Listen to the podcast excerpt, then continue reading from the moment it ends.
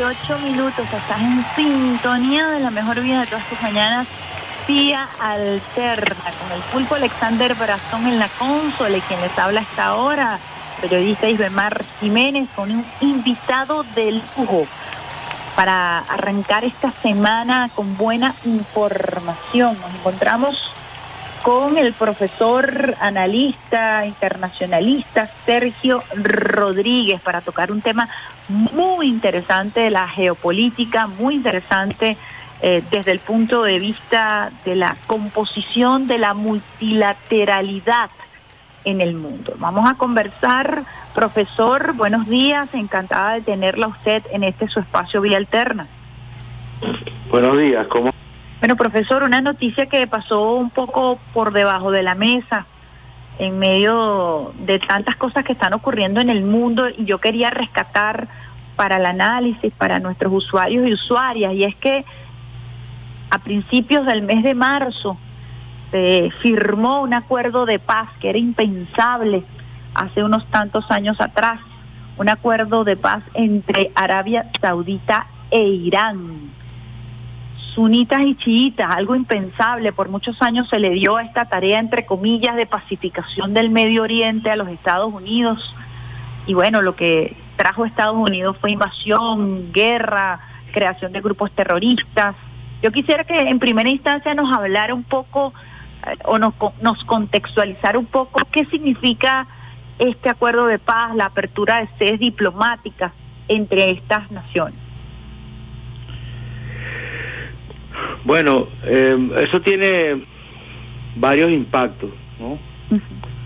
Eh, un primer impacto tiene que ver con que se trata de dos de los países más importantes de la región del Asia Occidental que eh, se exacerbaron sus diferencias sobre todo porque ellos tienen la orientación religiosa de cada país es distinta. Mientras Arabia Saudí es chií, Irán es, eh, perdón, mientras Arabia Saudí es suní, Irán es chií. Eh, y de alguna manera eh, Occidente ha incentivado esa contradicción o esa aparente contradicción, porque cuando uno visita esos países, los países musulmanes, uno se da cuenta que estas dos corrientes religiosas viven en paz Incluso, por ejemplo, yo recuerdo en Siria, en Damasco, eh, las, mezquitas suní y chií están pegadas, una al lado de la otra. Y, los fieles acuden indistintamente a una u otra. Entonces, sobre la base de esta contradicción se incentivaron, eh, se, incentivó el conflicto por la necesidad que Estados Unidos tiene de que esta región se mantenga eh, en, una, en una situación de caos permanente para así justificar, por un lado, su presencia militar en la región y por otro lado, para vender armas. Esta es la región, la mayor compradora de armas del mundo, es, es, esta región. Entonces, eh, la, la contradicción entre Irán y Arabia Saudí era el elemento fundamental donde se partía la, eh, la unidad del mundo musulmán eh, en, función de solucionar sus problemas, de, desarrollar eh, buenas relaciones que coadyuvaran, que establecieran mecanismos de cooperación, y de ahí se derivaban, de alguna medida se derivan, se derivan muchas de, los de, de los problemas que había y que generaban diferencias que finalmente iban a ayudar a Estados Unidos porque eh, de esa manera se olvidaba o se alejaba el problema fundamental que existe en esta región, que es, que es Israel, y que es utilizado como Estados Unidos como un portaavión en la región para generar conflictos, para generar diferencias, para, para intervenir en, en, esta, en esta región, que además no podemos olvidar que es la región que guarda las mayores reservas petrolíferas y gasíferas del, eh, del planeta. Entonces, eh, este es el primer, el primer logro importante. Y el segundo logro importante es que esto se, se consiguió gracias a la mediación de China.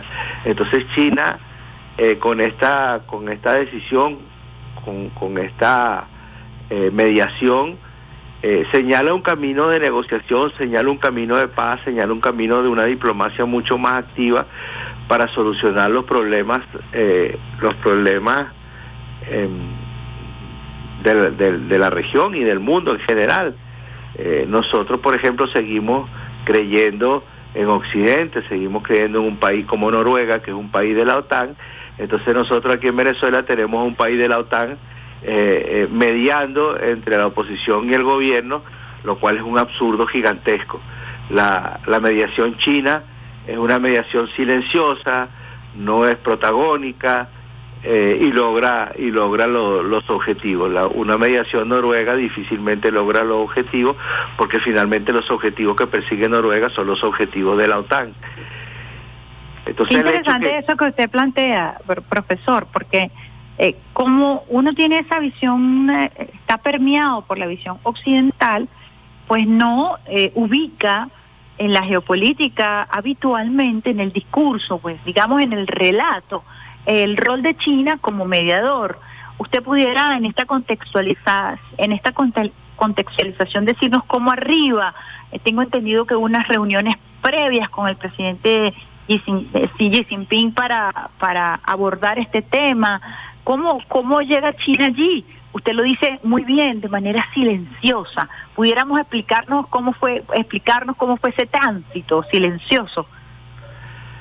Bueno, sí, aprovechando lo que dijiste, yo quiero hacer una afirmación en el sentido que nosotros estamos utilizando tu palabra tan permeado que nosotros cuando, por ejemplo, viajamos a Europa, alguien viaja a Europa, dice que cree que está viajando hacia Occidente, pero en realidad está viajando hacia el Oriente.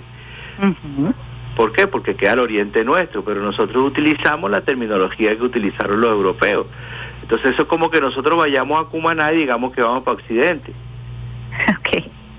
Eh, es un absurdo. Entonces alguien podría decir, bueno, pero nosotros somos parte de Occidente y viajamos a eh, eh, viajamos hacia otra parte de Occidente cuando viajamos a Europa. Claro, pero el problema es porque nosotros no nos ponemos en el centro, porque nosotros utilizamos el mundo este de Oriente y Occidente partiendo desde, desde Europa. Entonces, bueno, ese otro, ese otro tema, no solamente lo, lo, lo quise decir por tu por tu observación, claro, por tu, por tu observación, por cuán, solamente para mostrar cuán permeado estamos nosotros del eurocentrismo. Nosotros seguimos utilizando la terminología eurocéntrica. Eh, si nosotros nos, si nosotros nos colocáramos en el centro, América Latina, nosotros tendríamos que decir que, que China es Occidente y Europa es Oriente. Entonces, pero bueno, nosotros somos eurocéntricos y utilizamos la terminología eurocéntrica y no nos atrevemos todavía a romper con eso. Pero bueno, por eso la importancia de la descolonización del pensamiento, que es otro tema, pero lo dejo por allí, lo dejo por ahí para, para, para que nos, nos escuchen. sí, sí, de acuerdo, de acuerdo. Yo, yo, lo, yo, yo, este, lo tengo que decir porque nos cuesta mucho pensar de otra manera, pero bueno, así, este, claro. Fíjate que es una diplomacia, la diplomacia china es una diplomacia silenciosa, como decía yo, de muy largo plazo. Hay que recordarse que hace, un, hace unos años el presidente Xi Jinping viajó a, tanto a Arabia Saudí como a Irán. Eh, y yo supongo que ahí este, comenzó sus gestiones para tratar de, de, de, olvidar, de, dirimir las contradicciones que no son tales. Por supuesto que hay diferencias como hay diferencias entre todos los países, pero fíjate que eh, eh, esta, esta diplomacia china ha, ido mucho más allá, porque mira, eh, en los días posteriores al acuerdo entre Irán y Arabia Saudí, el presidente El Assad visitó los Emiratos Árabes Unidos, un país con el que no tenía relaciones. Túnez aceptó colocar su embajador también, restableció relaciones con Siria. Ahora Arabia Saudí y Yemen anunciaron el inicio de negociaciones para también poner fin a esa guerra. Que era lo que también le, iba a decir, porque el impacto que esto tiene sobre Yemen, que ha sido una guerra brutal en contra, en contra del pueblo yemení, o sea, un sufrimiento que también ha sido invisibilizado por las grandes corporaciones mediáticas y también ha sido manipulado, tergiversado. Ese impacto es importante destacarlo, ¿no? Creo que usted está haciendo un bosquejo muy amplio para darnos idea de lo que realmente significa poder consagrar la paz en, el, en, en, en, esta zona del, del, del mundo, en esta región. Claro, es una, como tú dices, una guerra invisibilizada, con ya se calcula alrededor de 400 mil muertos, eh, un país empobrecido con una grave crisis humanitaria de salud, eh, o sea, la gente no solamente está muriendo por los efectos bélicos de la guerra, sino que también por las epidemias eh, que, que, que, se han desatado y que no se han podido enfrentar. pero bueno, ya se intercambiaron prisioneros, eh, ya hay un anuncio de ya hay un anuncio de una visita de una delegación de Arabia Saudí, ya hay un anuncio de la apertura de los puertos que estuvieron controlados por Arabia Saudí durante ocho años, impidiendo el, libre comercio eh, de parte de Yemen. Es decir, es un, es un otro conflicto que camina hacia la paz y hacia, la hacia su solución. Y también eso es una, eh, es una eh, consecuencia de, la, de, las negociaciones entre Irán y Arabia Saudí. Eh, eh, Siria también ya ha sido aceptado su reingreso en la Liga Árabe, que es otra es otra consecuencia porque Arabia Saudí vetaba el, ingreso, el, expulsó a Siria de la Liga Árabe y, vetaba de alguna manera su reingreso y eso ya se va a producir. Pero incluso otro otro tipo de conflictos, como por ejemplo pareciera que se va a, restablecer las relaciones entre Egipto eh, y Turquía, que habían sido eh, rotas después del golpe de Estado que hubo en, Egipto, eh, donde un, gobierno aliado a Turquía fue derrocado y eso significó el rompimiento de relaciones. de manera que hay todo una hay todo un movimiento hacia la paz, todo un movimiento hacia hacia la restitución de relaciones en la región y esto, como digo, es producto del encuentro, el reencuentro entre Arabia Saudí e Irán, que por cierto son dos aliados cercanos de Venezuela en la OPEP, y eh, con la mediación con la mediación de China que con esto se transforma en un actor importante eh, para solucionar los problemas eh, los problemas reales los problemas críticos de las relaciones internacionales cuando por el contrario vemos que Estados Unidos y Europa lo que hacen es incentivar el conflicto, alimentar el conflicto, eh, esa frase tan común de echarle, de querer apagar un fuego con gasolina, eh, y todo eso porque la economía de Estados Unidos está en crisis y necesitan restablecerla y la, y la quieren restablecer por la, a la industria de la guerra. que es la industria de la guerra. Entonces, eh, para restablecer la economía de Estados Unidos, quieren incendiar, el, quieren incendiar el planeta. Y eso es lo que China y Rusia están tratando de evitar. Qué interesante este abordaje, le agradezco mucho y por eso mi interés en conversar con usted para que los usuarios y las usuarias pudieran tener una visión que no es la visión de, la, de las grandes corporaciones y que no es esa visión, como usted bien lo hablaba, de la visión occidental. Estamos hablando de, de países con una gran capacidad de producción petrolera. Y estamos hablando de China como mediador a través de esa tesis del buen vecino que siempre estuvo eh, liderando, entre comillas, Estados Unidos. China y Rusia se convierten en el buen vecino en esta región para potenciarla. Imagínense qué significa para una economía ya resquebrajada como la economía estadounidense que estos países puedan comenzar a vender, comprar petróleo en yuanes en vez de dólares. ¿Qué significa para, para el mundo esto, no? Bueno, eh, el poderío imperial de Estados Unidos se está debilitando. Eh, lo hemos visto eh, en materia, en los últimos años, en materia económica y financiera, con los grandes avances eh, que ha tenido China en esta materia, también en, desde el punto de vista científico, tecnológico. Eh, la economía china ha avanzado mucho, enfrentó la pandemia con, con gran éxito, a diferencia de lo que ocurrió en, lo que ocurrió en Estados Unidos y Europa, y se ha mantenido alejada de la guerra en, en, Ucrania. Eh, por tanto, su, economía, a diferencia de la economía europea, no ha sido impactada tampoco por la, por la guerra en Ucrania, por el contrario. Entonces, eh, cuando vemos que hay una, un debilitamiento en términos, en términos económicos, científicos, tecnológicos, financieros, incluso políticos y, diplomáticos, porque cada vez hay una mayor desintegración del, del, de un bloque que existió liderado por Estados Unidos, liderado eh, en algunos casos por, por, por identidades políticas biológicas, pero en otro lado, en otro momento liderado por la, por la fuerza, por la presión, por la imposición, por el chantaje. Eh, entonces todo eso. Entonces, ¿qué le, qué le queda a Estados Unidos? ¿Qué, le queda para seguir dominando? Eh, en términos militares, la ecuación también pareciera estarse volteando porque la posición por parte de China y, de Rusia eh, de, los, de, la tecnología de los misiles hipersónicos eh, cambia completamente la ecuación. Es una de las razones por las que eh, Estados Unidos no se atreve a intervenir directamente con sus tropas en,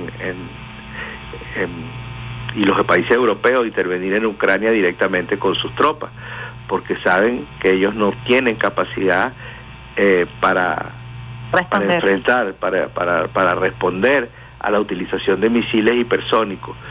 Eh, por, poner un ejemplo para que las personas que nos escuchan entiendan de qué se trata. Supongamos que nosotros, que se ubica un, lanzamisiles, un, un barco lanzamisiles en medio del Atlántico, equidistante entre Londres y, y Nueva York, en el medio del Atlántico, equidistante entre Londres y Nueva York si quisiera lanzar un misil a Londres o a Nueva York, esto se demoraría menos de tres minutos. Y no hay ninguna capa no hay ninguna posibilidad, no hay ninguna tecnología que lo pueda evitar, porque estos misiles, aparte de su velocidad, vuelan 11 Mach. Recuerdo que, que un Mach son 1240 metros por segundo, que es la velocidad del sonido, y estos, estos vuelan 11, 15, y se dice que hay algunos misiles eh, rusos que ya vuelan 27 Mach. Em, y además son autoguiados, o sea que no, no tienen una trayectoria fija que, eh, que pueda ser mm. eh, manejada. claro, son, son, son autoguiados y pueden evitar cualquier ataque contrario que tengan. Entonces, ya en materia militar pareciera también, como lo está demostrando la guerra, bueno, como lo demostró en primera instancia la guerra en Rusia, en, perdón, en Siria, eh, la participación rusa en mm. Siria y también ahora en Ucrania, eh, que en términos militares ya hay una decadencia también occidental. Entonces, ¿qué le queda? Le quedan, le quedan dos cosas. Le queda uno, el, el, dólar, la capacidad que tienen de, eh, de, tener la, la, maquinita que fabrica los dólares y en esa manera, de, de alguna manera, de esa forma, solventan su crisis económica, produciendo dinero inorgánico eh, que genera una gran inflación mundial. Eh, pero no es una no es una economía productiva la economía de Estados Unidos hoy es una economía de servicio una economía eh, especulativa de burbujas sí. de burbujas exactamente que no tiene no tiene este una una economía sólida aquella que está sustentada en la producción de, mm. bienes y, Estados Unidos hoy es incluso importador de bienes estadounidenses. O sea, es importador. Y son asiáticos la mayoría. Claro, pero son, por ejemplo, un pantalón, no sé, un blue jean Levi o unos zapatos Nike. Zapatos Adidas. Zapatos Adidas o, un Ford o un Chevrolet, que son productos típicamente estadounidenses, hoy en Estados Unidos son productos de exportación porque cuando deslocalizaron sus empresas, para, para colocarlas en países donde pagaban menos la mano de obra menos mano de obra y menos impuestos entonces este eh, ahora se que ahora ahora son importadores y eso hace que tengan un, un déficit comercial cada vez mayor porque ya no producen nada todo lo importan. Entonces pero eso lo solventan con, con el dólar. Entonces como tú decías la medida que se están produciendo todos estos acuerdos eh, eh, entre países no solamente se, se se informan en los medios muchos de los países grandes, como por ejemplo el acuerdo entre Brasil y China. Que le iba a mencionar eso, ¿no? El impacto que pudiera tener eso eh, mirando hacia América Latina y mirando hacia los BRICS, que es eh, el grupo de economía de los países con mayor población en el mundo, que se le sume Brasil, ¿qué significa eso? Este, contextualizándolo un poco en cuanto a América Latina, ¿no? Sí, claro, pues ya Bolivia incluso también había anunciado comerciar con Rusia en los países, eh, en, las monedas locales. Esto se está produciendo también con, otros países, de Rusia con Irán, por supuesto, de Irán con China. Eh, hay otros, hay otras, por ejemplo, que uno conoce menos, como por ejemplo entre India y Sri Lanka, eh, que es una economía, digamos, regional. Eh, que ya anunciaron que van a negociar en, las monedas locales. Eh, Recientemente, profesor, Colombia, eh, los estudios indican que después de Estados Unidos, China es el segundo socio comercial más importante. Está Venezuela de por medio por la cercanía, la geografía, pero en gran escala, eh, China se convierte en un, en un socio económico muy importante para para, para Colombia, algo que era impensable debido a sus lazos históricos con los Estados Unidos desde el punto de vista comercial. Sí, pero, pero, pero eso no tiene, eso no tiene eh, mayor influencia que mm. sea el socio comercial más grande si siguen negociando en dólares. y eso es. lo que eso es lo que eso es lo que se está rompiendo, que están dejando de negociar en dólares, entonces el, dólar está dejando de ser la moneda de cambio mundial eh, y eso va a generar una va, a generar una gran debilidad. Em, ya te digo, hay países, por ejemplo, China está instando a todos los países con los que tienen eh, negociaciones, eh, con los que tiene comercio, a eh, hacerlo en, las monedas en las monedas locales. Y yo creo que cuando Arabia Saudí, que está a punto de, tomar la decisión de comerciar con China, imagínate, China es el mayor receptor de petróleo saudí, cuando, cuando Arabia Saudí acepte negociar con eh, en yuanes. En yuanes eh, o en reales eh, saudíes, el intercambio, entonces eso va a ser un potente golpe contra Estados Unidos. Entonces, eh, eso está teniendo un impacto incluso mayor que la debilidad en términos militares, porque bueno, el poder de Estados Unidos se sustenta precisamente en su gran poder militar y en su y en su en la posesión del dólar como moneda de cambio mundial y el tercer factor que va a ser yo creo el factor decisivo eh, donde Estados Unidos todavía tiene una enorme distancia con respecto a, todo el resto del mundo es en el aparato cultural mediático porque el mm. aparato cultural mediático eh, genera eh, genera procesos en los que ya deja de ser importante la ocupación militar de territorio porque ahora se ocupa eh, eh, se ocupan las mentes de los seres humanos.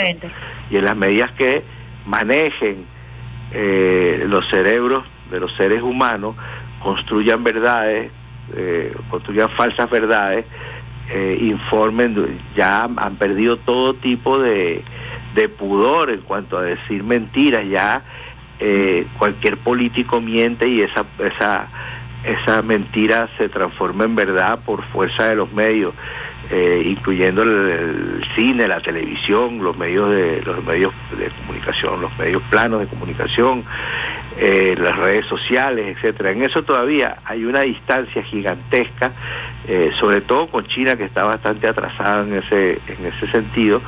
Eh, Rusia ha avanzado mucho más en, ese sentido, pero yo creo que las grandes batallas del, del futuro van a ser batallas culturales y mediáticas, van a ser las batallas que se den en los medios de comunicación, porque es el campo de batalla que todavía domina el imperialismo y sobre el cual saca mucha ventaja con respecto al resto. Fíjese que eh, este tema da para tanto y pudiéramos tener una conversación por horas.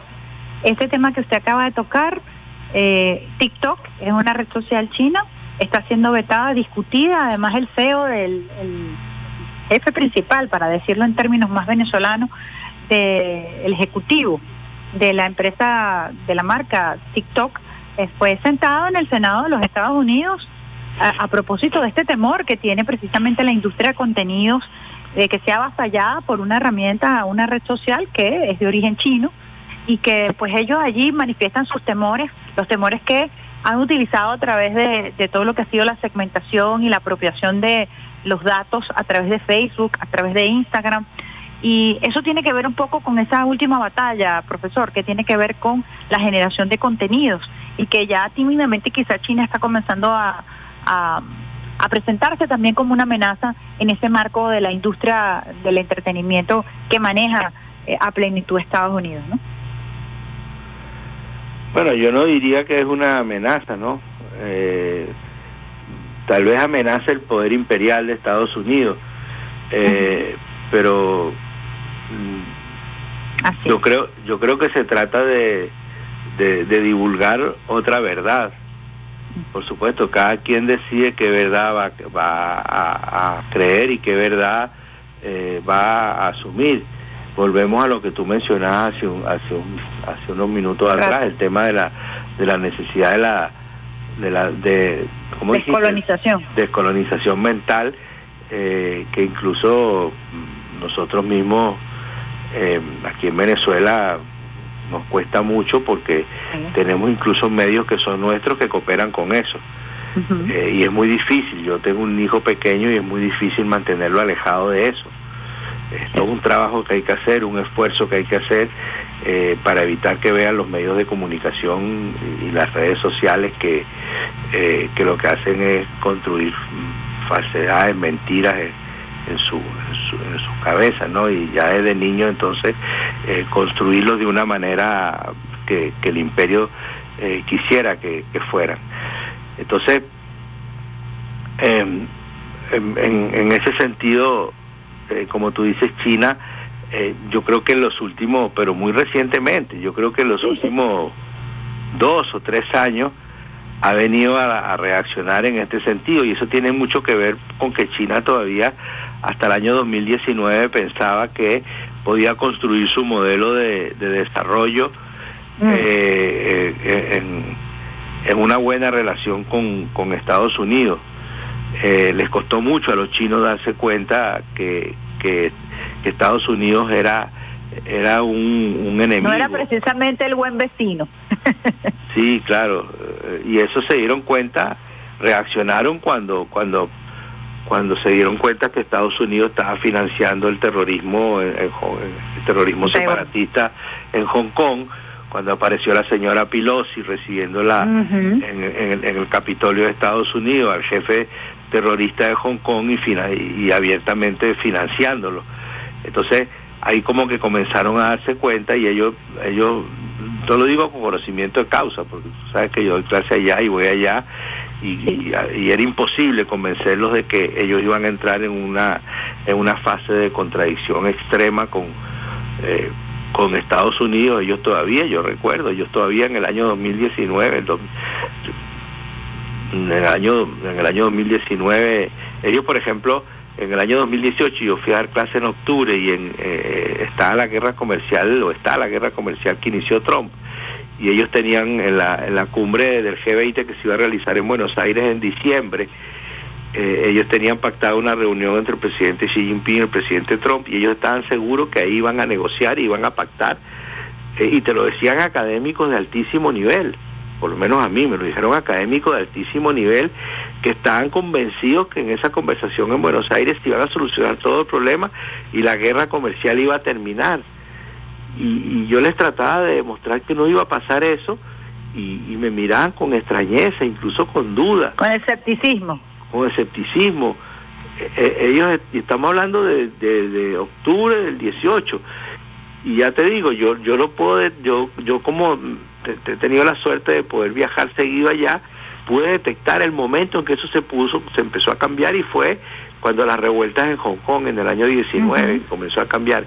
Entonces ahí eh, ellos comenzaron a producir un cambio eh, que debo decir algo, ¿ah? yo creo que es un yo creo que una es un cambio que, el presidente Xi Jinping siempre tuvo claro, pero que había una, una resistencia de parte del aparato eh, del gobierno y del aparato del partido. Él tuvo que remecer el aparato del gobierno y el aparato eh, del partido y, por cierto, eh, en, la política exterior producir cambios bastante, bastante profundos y, una nueva generación de diplomáticos está cambiando las cosas en Chile, en China, perdón, porque estaban bastante anquilosados, la, la diplomacia china estaba bastante anquilosada. Entonces, este, y, y ahora también se dieron cuenta, te lo digo porque eh, eh, ellos, ellos no entendían por qué, por ejemplo, había una resistencia hacia empresas chinas que no había hacia empresas de Estados Unidos.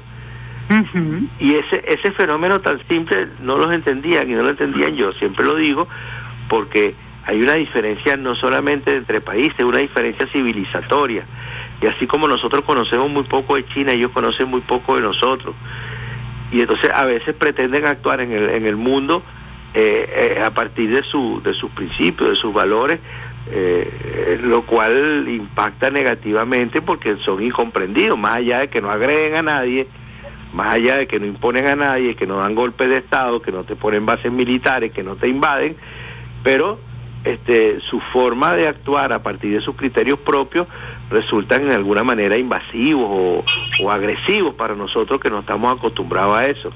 Y eso por la misma, por la, misma por la misma industria de la cultura y por la misma industria del entretenimiento occidental eh, se ha creado incluso un prejuicio, se ha creado una visión este separatista. No eh, la globalización allí no existe, la globalización existe en tanto impongo eh, la visión del hegemón o la visión imperial de los Estados Unidos, ¿no? Creo que quizás eso se ha venido rompiendo y por eso decíamos que ha sido de alto impacto eh, ver eh, este rol que está jugando eh, China, su presidente, recientemente, y ya quizás para cerrar un poco esta, esta, esta entrevista, la, la reunión entre el presidente chino y, el presidente de, Francia, y la postura clara, abierta de Xi Jinping en torno a la guerra en Ucrania. Lo que queremos es paz. Lo que queremos es que definitivamente nos integremos todos en la función de la construcción de la multipolaridad esa postura fuerte, tajante del presidente chino que ha rompido con, con esa diplomacia silenciosa y que ya no es tan silenciosa, sino que es muy evidente, profesor, ¿no? Y es muy contundente, además. Sí, claro. Fíjate que en estos en estos días primero fue el presidente de España eh, a, China, después fue el presidente de Francia y después la presidenta de la, de la, de la Comisión Europea. Este, por cierto, el presidente del Parlamento chino dijo cuando llegó Macron dijo que, que saludaba la llegada del del principal del primer del primer líder importante que viajaba a China en los últimos eh, meses y tres días antes había estado el presidente español, lo cual muestra la insignificancia de España, eh, que es un país inflado por la fuerza, pero que no tiene ninguna ese, forma parte también de lo que tú decías, de la descolonización, de seguir hablando seguir hablando de la madre patria. de la madre patria, entre comillas. un insulto, una falta de respeto seguir hablando de la madre patria. Este, pero bueno, también son de las cosas que, que se le enseña. Que hay que trabajar. Sí.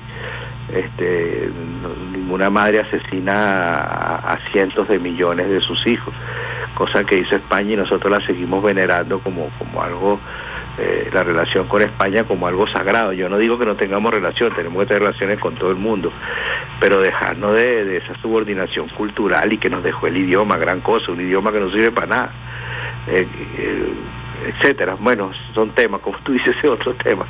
Pero efectivamente, fíjate que el impacto que tuvo la visita, sobre todo el presidente Macron, que su retórica, su discurso después de visitar China ha cambiado y ha comenzado a generar alertas en Estados Unidos porque eh, él, él eh, después de su visita a China, él comenzó a utilizar el término de la necesidad de que Europa, y aquí va el término, tenga autonomía estratégica respecto de Estados Unidos.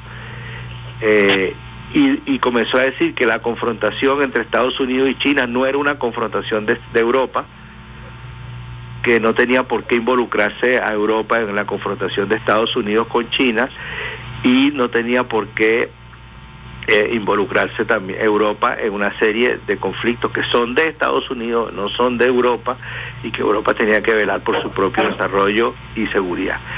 Eso es, es motivo, es resultado también de la firmeza del presidente Xi Jinping, de la firmeza de China eh, y de la manera como tienen ellos de manejar su política, su política exterior. Ellos fueron, ahí te das cuenta todavía cómo desconocen, ellos fueron pensando que iban a imponerle como que van a un país eh, de esto que fue colonia y que le quieren imponer eh, sus criterios por vía de la fuerza y de la amenaza, piensan que van a hacer lo mismo con China, sobre todo esta señora, eh, la señora von der Leyen de la, Comisión Europea, que tiene un pensamiento colonial igual que... Terrible. y los españoles igual. Igual. Entonces, este... Borrell, por ejemplo. Borrell, claro, Borrell es el caso más, más, más, más, aberrante. digamos, más aberrante, pero en general toda la élite, incluso la izquierda europea, la, izquierda europea hoy, hoy el Partido Comunista y la izquierda, la izquierda europea forma parte del gobierno y es aliado de, de Ucrania. Entonces, fíjate que hay que revisar, hay que descolonizar, pero también hay que revisar los conceptos, porque ya la izquierda del siglo XX no es la izquierda de ahora, es una izquierda de derecha. Yo no sé cómo, cómo definir eso, ¿no?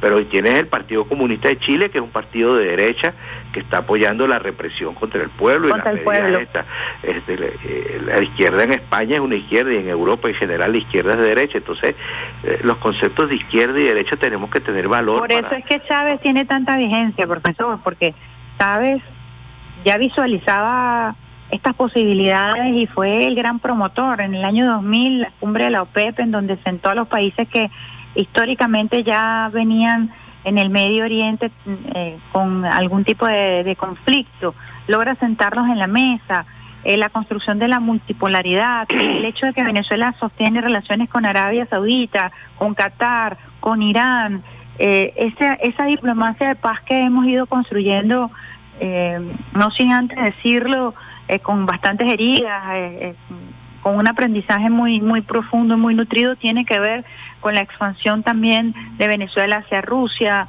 hacia China, eh, que nos facilitó la sobrevivencia en el COVID, hay que decirlo así. Eh, entonces, quizás nosotros, este, con, nuestra propia doctrina, a pesar de que, que, todavía tenemos muchos pasos que dar con la descolonización y toda esta visión, hemos avisorado la construcción de este mundo y la hemos promovido de este lado, ¿no?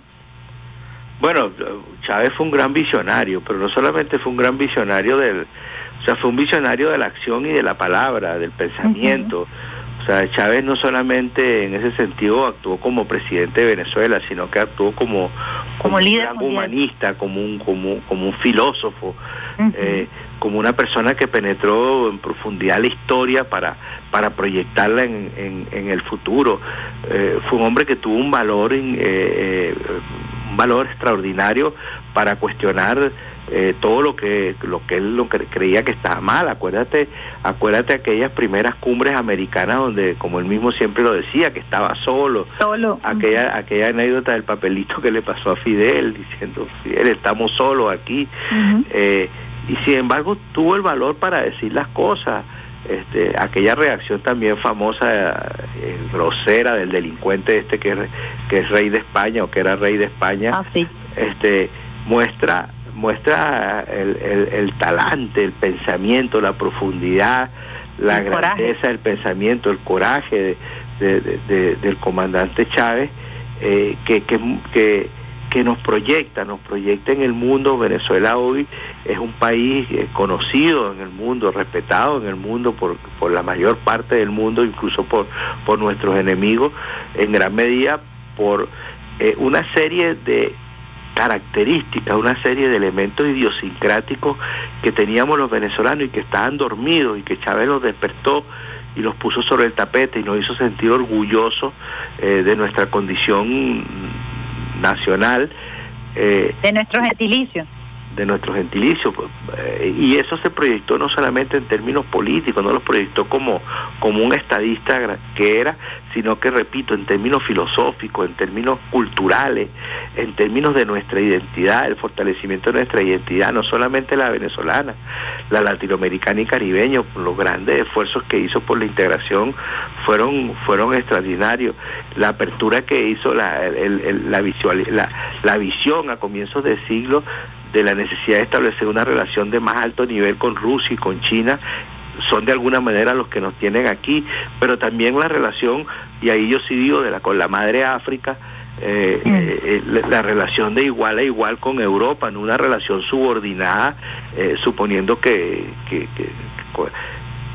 porque además los europeos no son no, no, no, son una civilización, son incivilizados, son eh, la gente más salvaje del planeta, de ahí ahí surgió el capitalismo, el esclavismo, el colonialismo, el feudalismo, o sea, todas las lacras, las dos guerras mundiales más destructivas de la de, la humanidad, todo ha surgido de Europa, los europeos son unos salvajes eh, que, que nos muestran sus museos como, como expresión de la grandeza cultural, cuando en sus museos lo que hay es todo lo que han recogido y se han robado en todo el mundo eh, en sus aventuras coloniales. Entonces, eh, Chávez, en ese sentido, eh, tuvo una, una visión extraordinaria, gigantesca, que se va a proyectar en el, en el futuro por, por siglos.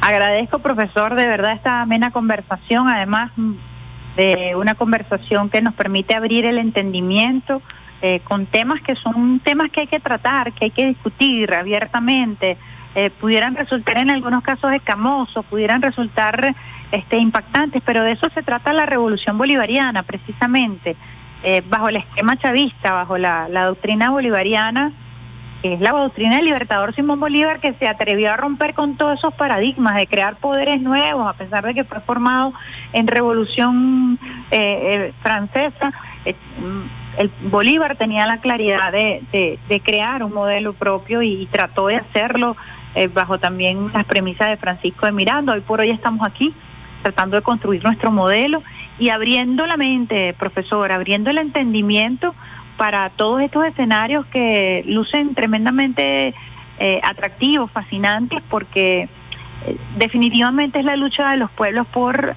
la consolidación de la paz, ¿no? Y creo que, es muy interesante. Sí, sí, yo, yo pienso igual que tú, y Eh, te agradezco mucho la invitación y por supuesto estoy disponible siempre para conversar contigo, con las personas que nos, que nos escuchan y ojalá generar, generar el debate, que, que la gente se cuestione, que, que la gente no sea bolivariana y chavista, no, no de palabras. De consigna. Sí, no de consigna, sino de verdad, de, de entender la gesta de Bolívar y la gesta de Chávez, entenderlo en sus circunstancias, tampoco sacarlo de sus circunstancias, porque entonces van a ser incomprendidos, eh, sino que ubicarlo en sus circunstancias, pero, pero ver la, gran proyección que los dos eh, tienen y van a tener en, en la historia y la construcción de una Venezuela nueva, distinta, mejor, socialista, fortalecida, etcétera. Muchísimas gracias, profesor, de verdad, por compartir con nosotros, por siempre tener esa conciencia pedagógica y esa humildad en tanto su trayectoria para poder compartir con nosotros. Nos reportaban sintonía desde un carrito por puesto, desde una camionetica, este, y qué interesante que la radio pueda llegar incluso a quien está sentado en una camionetica a esta hora escuchando estos temas que eh, por mucho tiempo fueron temas manejados solamente desde la academia y que hoy por hoy podamos a través de las ondas hercianas llevar un poquito